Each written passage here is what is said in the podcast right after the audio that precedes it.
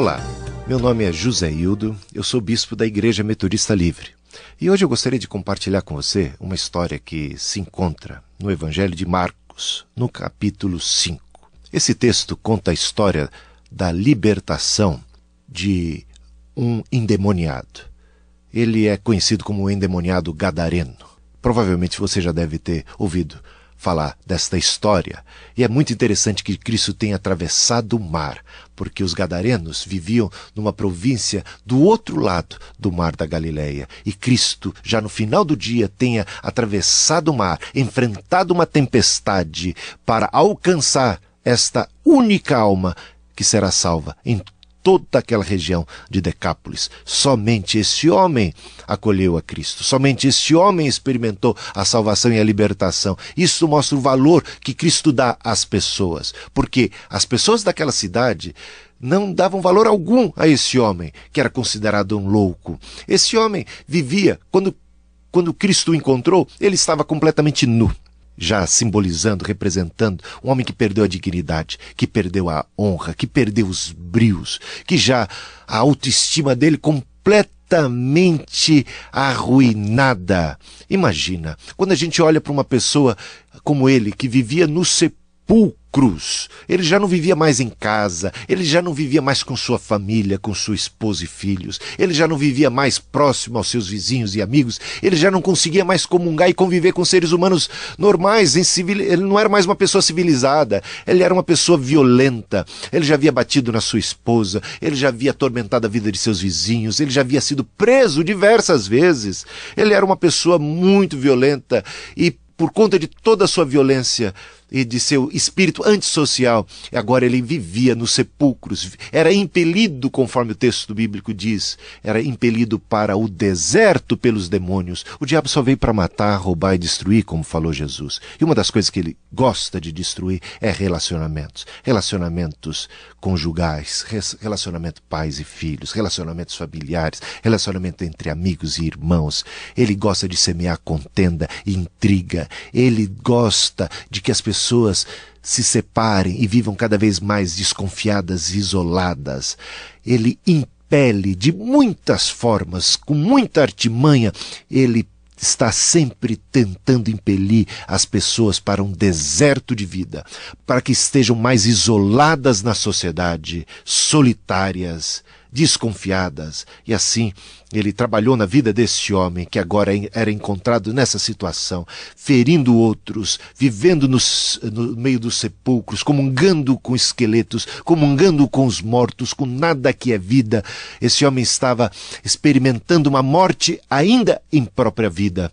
E nu, e também agora vemos a descrição de que ele se feria com pedras, não feria apenas os outros, mas estava agora num processo de autodestruição.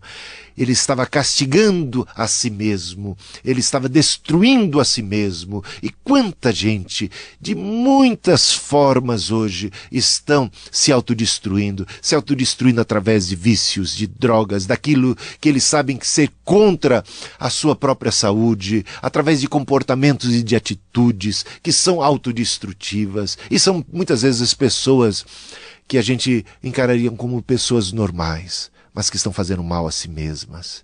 E muitos são os que chegam a pensar em suicídio, querem por fim à sua vida. Isso tudo é a ação do inimigo de nossas almas, que só veio para matar, para roubar e para destruir. Quando esse homem se encontra com Jesus, ele está possuído por uma legião de demônios, mais de dois mil possuíam aquele homem. É um quadro vexatório, é um quadro, é uma caricatura até grotesca daquilo que é obra do diabo na vida dos seres humanos. Mas esta pessoa, quando tem esse encontro com Cristo, ela experimenta uma tremenda libertação.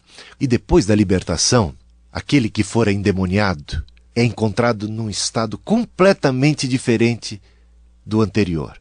E é maravilhoso o contraste entre o homem antes do seu encontro com Cristo e daquele mesmo homem depois do seu encontro com Cristo.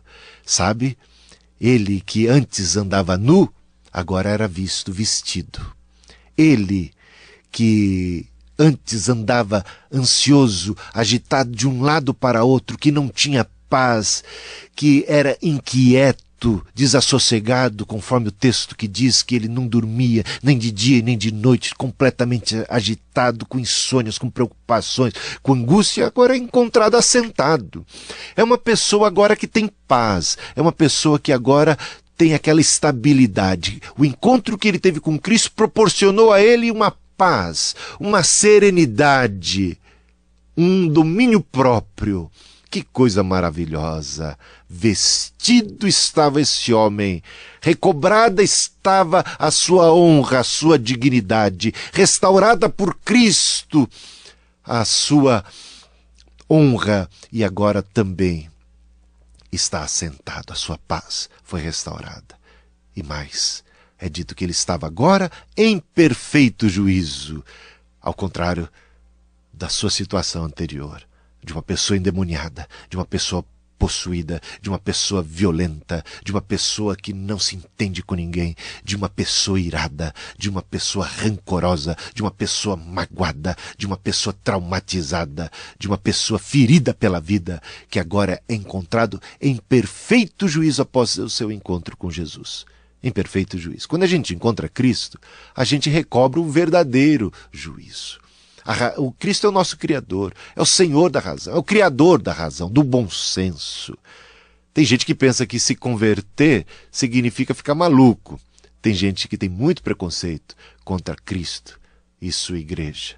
Mas quando nós nos convertemos a Cristo de fato e de verdade, quando a nossa conversão é genuína, o que acontece conosco é que nós ficamos com o nosso juízo restaurado, perfeito nós experimentamos não um fanatismo, não uma descompensação. Agora, agora nós atinamos com a razão de ser e de existir, a razão da nossa própria existência. Agora a nossa vida fica aprumada aos pés de Cristo. Estamos com paz, estamos vestidos cheios de honra e dignidade que ele nos concede e recobrada está o nosso bom senso o nosso perfeito juízo.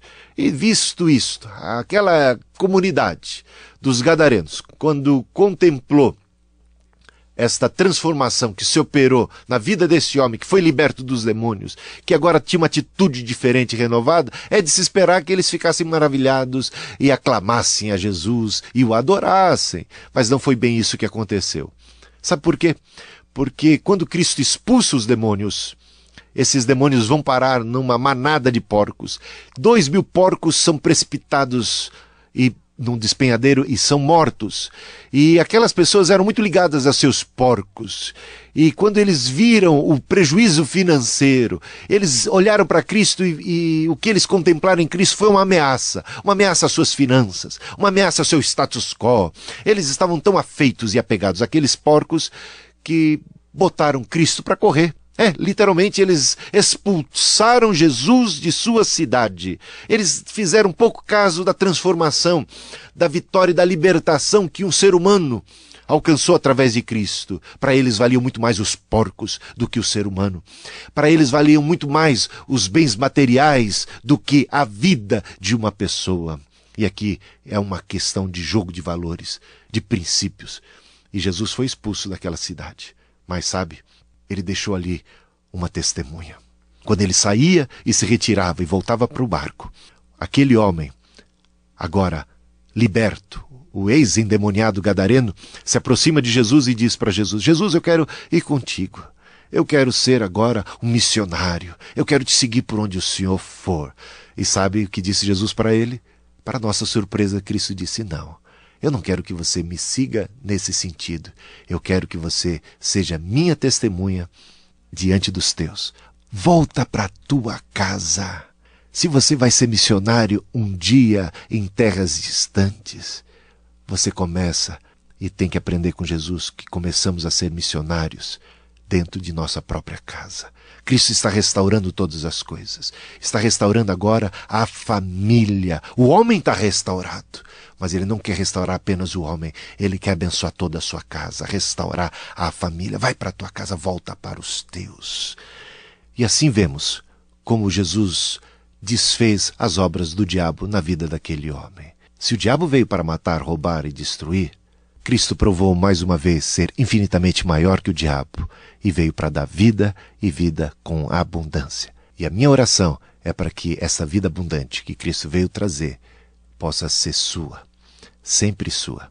Com Jesus, a gente tem libertação, tem paz, tem alegria e tem direção para a nossa vida. Amém.